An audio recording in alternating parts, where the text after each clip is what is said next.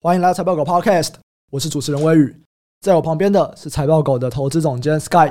Hello，大家好。你们现在收听的、啊、是财报狗 Podcast 每周财经时事放大镜这个单元哦。每个礼拜五的早上，我们都会来聊一聊这周股市的重大消息、各个产业的趋势，以及分享我们的看法。那这礼拜啊，我们想要聊两个东西啊。第一个东西就是所谓能耗双控，当时的受惠股其实最近已经慢慢跌下来了嘛。哎，我们觉得接下来说不定会再有一波。第二个，我们要来聊一个，我们觉得接下来可能从现在开始啊，到明年、后年都可以持续关注的一个产业趋势。那我们就先来第一个吧。第一个就是之前其实能耗双控有一大波，就是算石化吧，所有这种比较高污染的、高碳排的，都为了要符合这个中国能耗双控的目标，然后被迫限产嘛，或者是我一个礼拜七天，你只能够开工四天。然后那个时候就有很多这些报价的上涨啊，股价的上涨，然后现在已经慢慢跌回来了。可是接下来，Sky 觉得我说不定又有一个新的机会，让这些股票再有一个题材涨上去。Sky 要不要讲一下？这其实蛮有趣的啦，因为其实上礼拜就有个讯息嘛，这其实是那个某集团法人说明会讲的啦。 哦，这个其实我们也有整理到嘛，对不对？在我们的一周产业大事里面，其实这周是有整理这件事情的。对啊，那他其实有提到，就是今年是那个冬季奥运嘛，嗯，嗯，北京今年要办冬季奥运哦，明年，应该是明年初啦，对对明年对一对月，，对，不是今年， 明年二月，对，因为就是因为要办冬季奥运哦，嗯所以你懂的，北京有的时候有点雾霾嘛，对，对啊，这个烟雨蒙蒙的不太好看。 为了我们这个 国家的尊严，对，对啊，我们所以要我们让必大须家看要蓝天。蓝天在线，懂吗？ 哦，这个跟政治没关系哦。如果大家有印象的话，应该会记得说，其实之前那个人民代表大会吧，中国的人大，嗯他们在召开的时候，那几天召开地点附近的工厂是全部停工的。对，那个时候也是说领导。要看到蓝色的天空，对，就是这样。所以那一个月，不好意思，大家辛苦一下，做一休二啦， 做二休一啦，做四休三啦，呃不不管啦，就是反正你就是要停啦，你就是要让这个排放的废气吧，或者是说比较你看得到的烟雾，我们必须要将那个排除就对了。 那个时候其实微博有非常多照片啊，就大家说什么哇，生活了这么多年来，难得看到蓝天这么多次。嗯，你懂的，就是这个督察要来， 大家要检查作业的时候，大家就是要来缴一下作业啦。就是回到我们这个主题啊，其实就是因为这个东京奥运的关系啊，所以有可能不能说有可能啊，应该是蛮确定的，嗯，就是要停工啊，尤其是对北京附近啊。嗯，对啊，那你就说啊，那北京附近的这个嗯首都嘛，那首善之都可能还好啊什么的。诶，可是以前北京附近停工的时候，你也不知道范围多大嘛。嗯，对啊，所以其实有很多说话或是这相关的高污染行业，哎，又被停工了。那被停工，你也知道就，哎，就大涨 了。哎，像我们知道苏州停工那时候，其实影响很多是 PCB 嘛，对不对？是是那是。北京停工影响很多是什么？过去我记得有一次是北京停工类似相关的事件啦，嗯他们那时候有那个雾霾红色警戒，嗯，一红色警戒以后就是会限定，就是北京附近的时候就停工啦。这个就比较真的是针对这个高污染产业，就之前这个苏州那个是有很多是高能源的，它不一定是高污染排放啊。嗯对啊，那像这种雾霾的就比较偏高污染排放。那个时候其实涨最多的是塑化跟化学啦。嗯，对啊，所以其实哎，真的有类似的状况，有这个这叫什么 deja vu 吧？对，似曾相识的感觉啊。所以大家可以去 Google 一下之前的这个北京雾霾红色警戒，然后导致停工，然后可能台股有哪一些是受惠这次题材上涨的？这应该基本上就是题材啦。对啊，这比较偏向就是它短期事件，但是因为这个东西有地缘关系，所以这个音乐厂比较难迁走啦。我们只能这样讲，尤其这种重工业，你要怎么签？这不太可能签啊。就是会比较麻烦啦。如果那附近的范围就有可能会受到这个停工的影响嘛，嗯那会进而造成就是啊短期供给就会受到影响啊。那当然这个货就有可能这些终端的价格就可能会上涨。嗯再加上那个时候其实是哎过年完了，刚过完年哦啦，那有可能就是哎大家要赶生产的时候就是比较不顺嘛。嗯那当然啦，现在好像大家事前都知道了，嗯，对啊，所以这个一定会有一个就是供需的拉扯啦，对啊，我们拭目以待。但是就是哎这个事件我觉得可以关注，嗯，对就也有可能是我知道未来要限产，那我现在先囤货，对，我觉得 这个几率比较低啦，因为有些东西就是不能囤嘛，所以你对很难对囤。对，有些东西比较难囤啦，嗯嗯。或是石化的产品，有一些是它可能是气体状的，哦它，不是粉状的，粉状的可能粉状或是这种很好囤嘛，但如果你是气体状的，哎，那个就麻烦了，你要压力的储存嘛，所以它变成是要一直开机。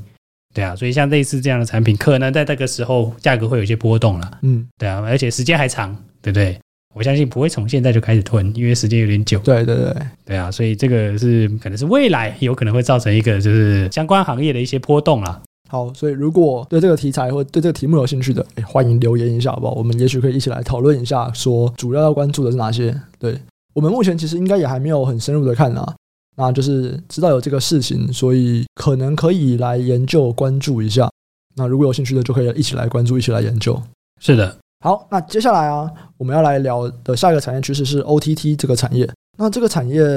诶 s k y 先来介绍一下什么是 OTT 好了。那全文应该叫 over the top 吧？我们讲直白一点，就机上盒啦。 更直白就是第四台， 就其实就 Netflix、Disney Plus 这些频道的提供嘛。嗯，对啊，那只是说它就是有个专业的术语叫 OTT 啦。那其实现在大家知道这几个平台都是疯狂在加码做自己的原创内容嘛。因为其实过去啊，Netflix 一开始还是跟好莱坞一些传统的制片厂买那些版权，可是到后来他们开始自己做自己的影片内容，然后卖的非常好。他们的招牌应该就是像《纸房子》嘛，对不对？嗯就像最近这个《鱿鱼游戏》，哇，全球爆红。其实《鱿鱼游戏》这是一个很有趣的事件哦，这个等一下我们可以来细聊一下。但是不管怎么样啊，像 Netflix 啊、Disney Plus 啊，然后 Hulu 啊、HBO 这些国际的平台，他们现在都要进来了。然后哦，还有苹果、亚马逊，对。那其实他们就在抢的就是说谁的原创内容比较好，让他们发现说，哎，我的竞争优势其实就是只有我自己有的内容。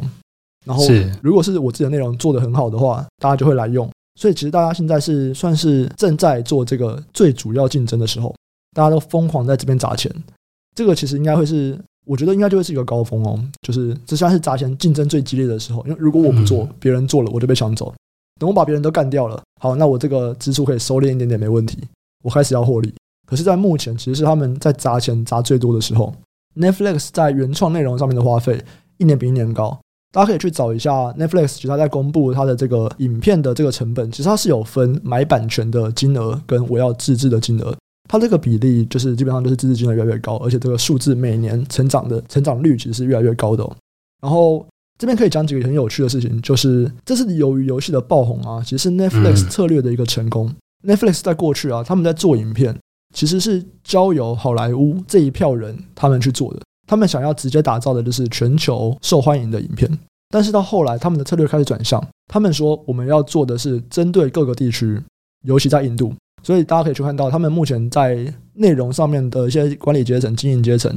其实有蛮多是在印度那边熟悉印度文化的，因为他们认为印度会是下一个很大的市场。然后他们还开始去拔了升这些人的职位以后，他们整个策略就变成说，那我就是要在各国各个地区做会在这些各个地区爆红的影片。这跟 Disney Plus 的感觉不太一样，因为 Disney 嗯就是在、我就是卖 IP 嘛，我就是漫威，我就是迪士尼，就是全面性、全球性的啦。我就是全球统一的 IP。但是 Netflix 不是，他就是说，哎、我就是各个地区，我这个地区最红的就是我在这个地区做的。他们也没有想到，由于游戏会全球爆红啦，他们是可能希望在韩国爆红，但我觉得他们到全球爆红，到美国也这样子，应该算是蛮意外吧？对，真的是一个意外吧？我觉得，在这个的前提下面啊，就算是一个蛮好的机会，因为变成说，你各国的内容影视产业都会受益。是是是，那台湾之前 Netflix 的第一出片就是那个《追梦者》，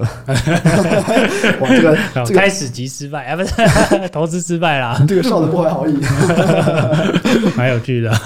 大家也可以去 Google 一下这个《追梦者》啊，《追梦者》当时就是 Netflix 先给了一笔钱嘛，那么后续的评价其实不是很好啦，因为我自己是没有看，可是如果是看网络上的评价，就是说导演很有自己的个性，嗯，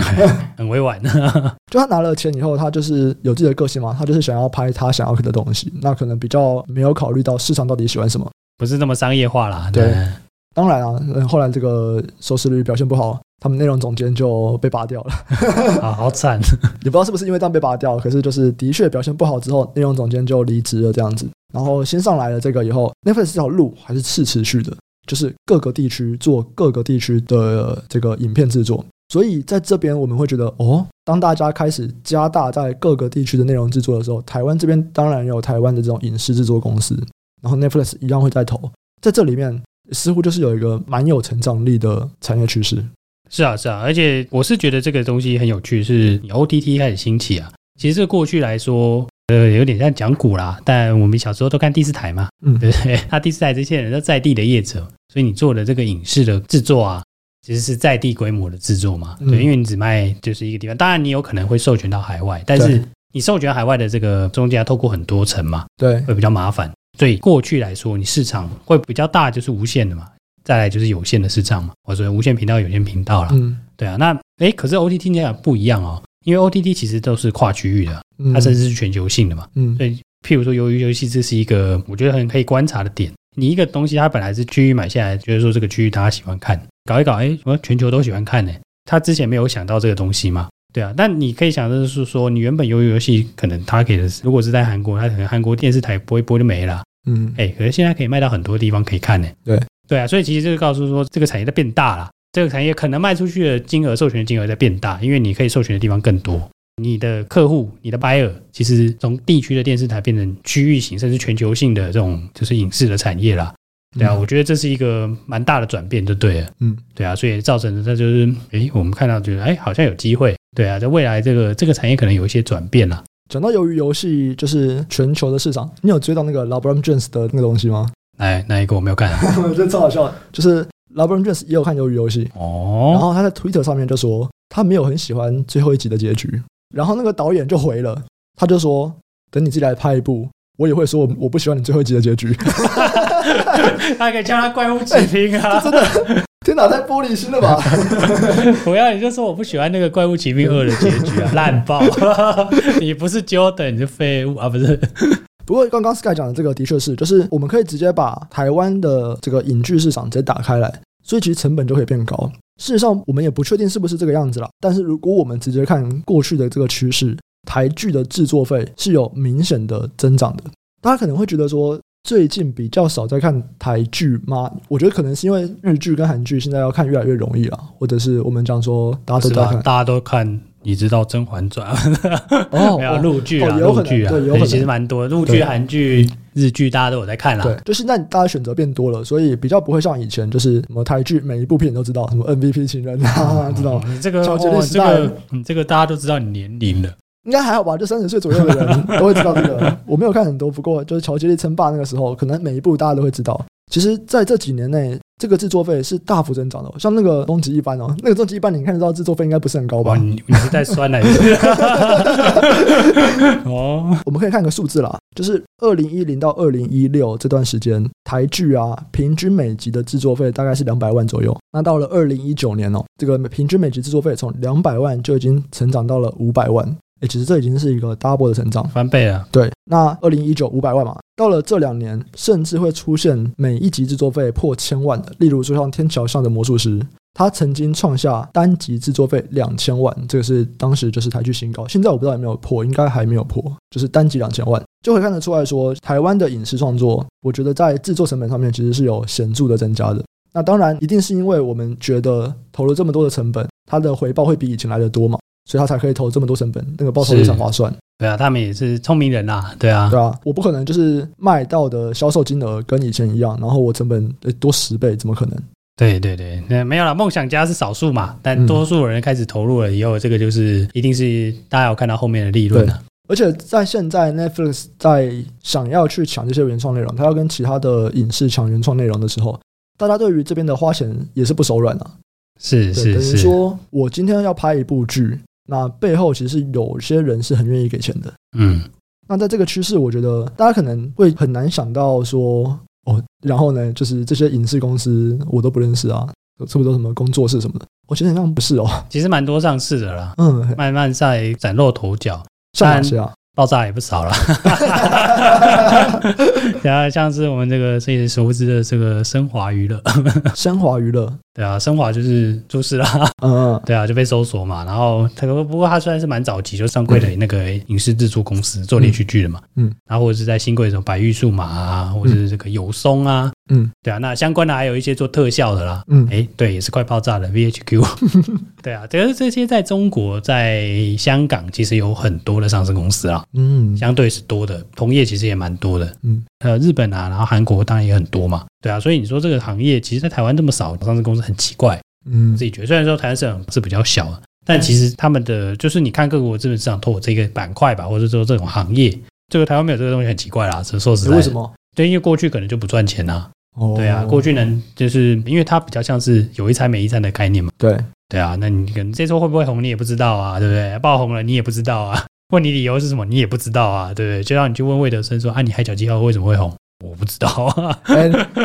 我不相信他会这样回答，他一定说得出来吧？没没有，他因为他是史上最红啊，那很难解释啊，那一定有很多东西，对很多东西综合在一起嘛。他每一档都知道会红，他慢慢每一步都应该要红啊，嗯，对不对？对啊，问题是很难去抓到这样的脉络嘛。嗯，对啊，所以过去我觉得没有那么多这样的公司，其实也是因为就是没有这么稳定的收入啊。那相比音乐就有嘛，嗯就是像什么华研那些的，其实就有稳定的收入，你就对看得到那些公司嘛。但影视是比较没有这种的状况了、嗯因为以前觉得后置很好啊，但后置现在就哎，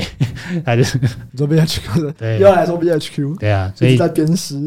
没有鞭尸啦，对啊，对，国外也有一些做后置啊，做的还不错啊，嗯嗯对啊，所以我觉得这是产业的这个变迁的问题啦，对啊，哎，那这边我其实也蛮好奇一个点啊，我们刚刚在聊的啊，是在影视制作这些公司。嗯，那其实像少年说的，它其实算是有一餐没一餐嘛，对不对？它不像一个艺人，可能艺人的这个商业的寿命比较长，商业价值寿命比较长一点。那影视通常我就是一部片，那它的寿命可能半年、一年，最多两年吧。哦，你讲错了哦，你有没有考虑我们的娘家啊之类 的？鸟来佛一十还有三哎姨，啊什么周星驰 这样，超久哦， 久九到品爆芝哦，麻官 久到爆喽！没有啦，大部分那个算是极少数嘛，那个已经是某种文化了，好不好？ 好大部分的剧，它的商业价值寿命没有那么长嘛。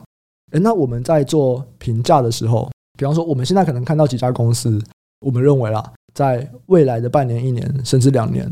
它的获利可以非常好，因为在这些 OTT 平台，他们要加大内容投资的时候，所以接下来我们觉得他们成长率可能会还不错。诶，可是毕竟它就是像你说的嘛，它是有一餐没一餐，或者是它是一部剧一部剧来看的。那我们这个成长率是不是就只会就是诶这两年很不错，但是两年之后其实是非常不确定的。 就是如果啦，如果只是之前那个环境，我觉得是啦。嗯但是现在这个环境，其实我们刚好提到一开始是说，现在蛮多这种 OTT 的这个产业嘛、哦嗯 h b o 啊、呼噜啊这些，嗯迪士尼嘛，这刚刚提过啊，Netflix，其实这些他们在竞争嘛，嗯，所以你其实提供这些 人产值，你可能会赚蛮多钱的。就是哦啊这个影视制作公司嘛。那他们会不会有一餐没餐？如果你以一个小的工作室来看，的确是会，因为你一次只能做一部嘛。对但如果你可以一次做很多部嘞，哦，那你就可以一步接一步嘛，比较有机会啦。嗯对，那接下来是说，哎，那如果你这品质够高，人家会想要跟你独家合作，那就会更有机会啦。比如说韩国的那个 Dragon Studio 啊，反正就这家公司有得到 Netflix 入股嘛，你买跟你买几部戏的合约啦，嗯这样子就会更长期的关系啊啦。哦。Netflix 在上周五上了一部台剧嘛，就是《华灯初上》。那《华灯初上》讲的是这算什么啊？酒店的故事啊，就调通啦，调通。对，就是酒店文化的故就事，是五目录的 故事。就是五木的故事。然后其实他们之前也有去五木嘛，就是去跟这个当地的从业人员取材啦。对从业人员是讲的很好听啊，当然，从业人员各行各业都是从业人员嘛，嗯对不对？然后目前已经上映了。那这间公司其实它背后就是应该说它的制作公司啦，就是百玉数码这间公司，诶，它就是有新贵的。刚刚 Sky 有聊到，嗯，对啊，因为我目前在网络上面看到的评价还不错啦。当然，大家可能会说，从前两集会觉得，诶，那个讲话没有什么时代感啊。诶，等一下，我这样讲出来会不会就是暴雷啊？我尽量会会，没有，我不 我不讲剧 还情好嘛啊，，这评论还好，不对啊要剧情啊，啊。我不讲剧情嘛，可是就是有人觉得说，虽然他的台词没有时代感，但是我目前看到，只要是有看可能超过三集四集的人，评价都还不错，都还是说蛮好看的。那如果对这个酒店文化有兴趣的，也可以去看，或者是你是百玉数码的股东，哎、你可以多点几次， 对，因为 Netflix 会根据这个播放的量，就是会再分润嘛，对不对？哎 Skyby 来讲一下说，《华灯初上》这部片的制作跟《追梦者》其实背后他们的做法其实不太一样，对啊，追梦者应该是直接就是投资了，然后最后就是拍成追梦者嘛，就是你等于是说你还没拍啦，对啊，你还没拍你就已经投钱了啦，嗯就不要偏是看一看剧本就哎就冲了这样子。嗯对啊，那华灯初上看起来应该就是，对，是他已经拍好了。嗯。啊，拿去给人家试片，看试一试，哎，觉得不错，Netflix 才愿意去说买下播放权啊，就是除中国以外的播放权，嗯所以其实不太一样，嗯对啊，只是说现在看起来是这个后者的金额稍微高一点啊，嗯，后者好像是现在好像大概三亿嘛，对不对？哦，其实我觉得这个也是蛮有趣的啦，因为我还没有拍就给钱，我的风险比较高嘛，对，对所以我当然成本比较低啊。那我现在我已经拍完了， Netflix 是在看完《华灯初上》的试片试片结束后才买，代表说 Netflix 应该是对它有某种程度的信心嘛，那我就可以出比较高的钱这样子。 但这个模式如果看起来这只是一部剧啊，嗯嗯，对啊，但如果你可以把你的口碑，或者是说一你可以做很多部剧，就是一直都是这样子，对不断的接上去，对啊，那你的获利可能就会比较平稳啊，嗯，对啊，因为我觉得这几部戏很有趣的是说，Netflix 在台湾买剧其实是很刚开始啦，对不对？嗯可能就是从《追梦者》开始，就我说投资跟买都算了，嗯，对啊，你从《追梦者》可能有买那个叫什么，有个那个什么侦，有跟侦探有关系的嘛，那个叫什么啊怀疑者哦。谁是被害者啊，啦？谁是被害者？对对，谁是被害者者？啊？就谁是被害者也是一部嘛。嗯对啊，那现在已经宣布要拍第二季了嘛，嗯，就表示第一季不错、哦，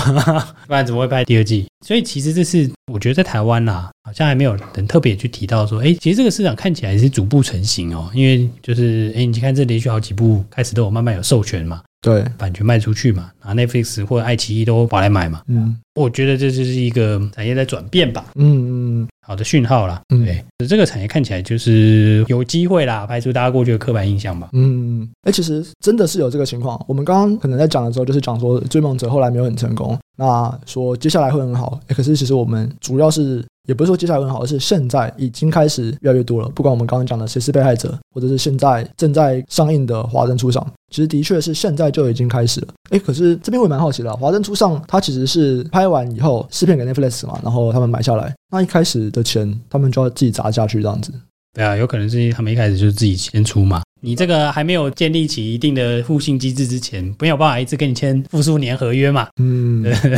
就对也啊，许说不定啊，他们如果拍得很好，他们也可以像我们刚刚讲的韩国的 Dragon Studio 一样，签呃复数年合约这样。对啊，一次就跟就签好几部剧 NBA 的新人一样啊，一开始就签了一个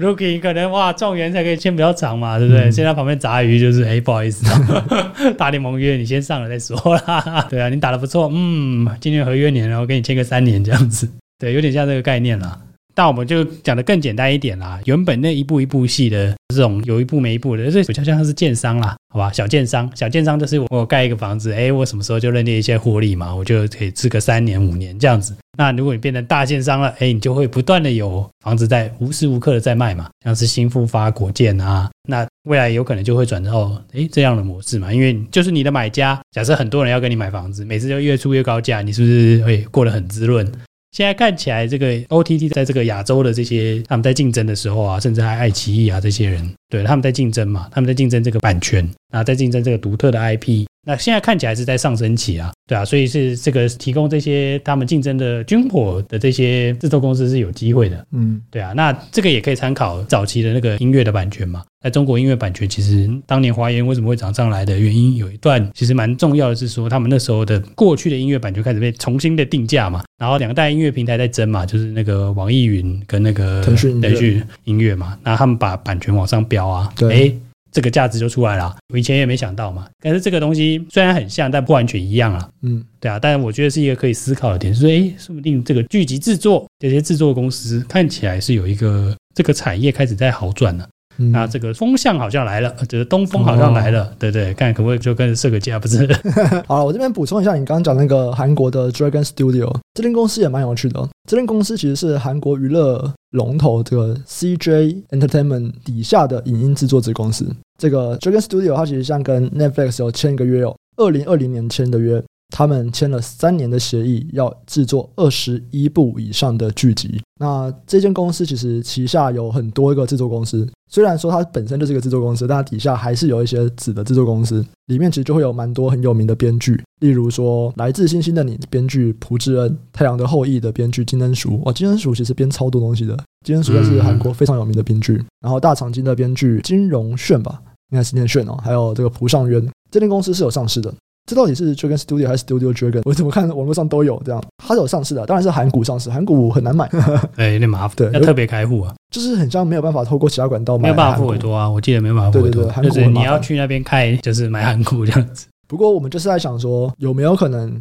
台湾也会因为这样子 OTT 的市场的不一样，他们在竞争啦，对，然后我们也会出现像比较大的这种影剧制作公司，可是我觉得还是有个差别啊，毕竟韩国是非常在扶植他们的文化产业的。对啊，当然你自己本身的市场是很重要的嘛。那因为就是因为台湾自己本身市场不够大，所以才需要这样子的状况。其实我觉得这样子可以想象一下，就是韩国之所以可以这样子，是因为政府大力推嘛，对不对？对，而且他们也不是在推国内，他们是推到海外去嘛。是韩国就是不断在把他们的文化，不管是音乐啊，不管是影视啊，推向亚洲这样，或者是全球。那今天台湾的政府其实相对于韩国啦，比较没有那么着重在这一块，就是往外推。但如果今天是反而是市场就是打开了。市场就是让你到国外变得更容易，就是我们就上到 Netflix 上面去，然后他们就帮你翻译啊，怎么样？就是市场打开，然后更容易推到外面去。会不会台湾接下来也可以像韩国一样？如果我们的水准有到那个程度，哎，会不会台湾接下来也可以在影视的发展上面向韩国的政府推啊让？因为他们可能是政府去推去冲破那个阻力嘛。